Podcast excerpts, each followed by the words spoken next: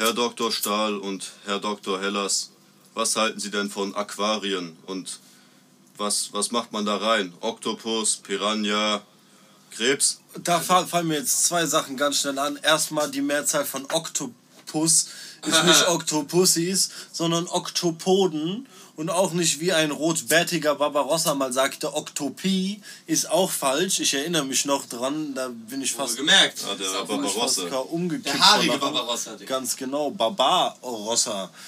Der rotbärtige.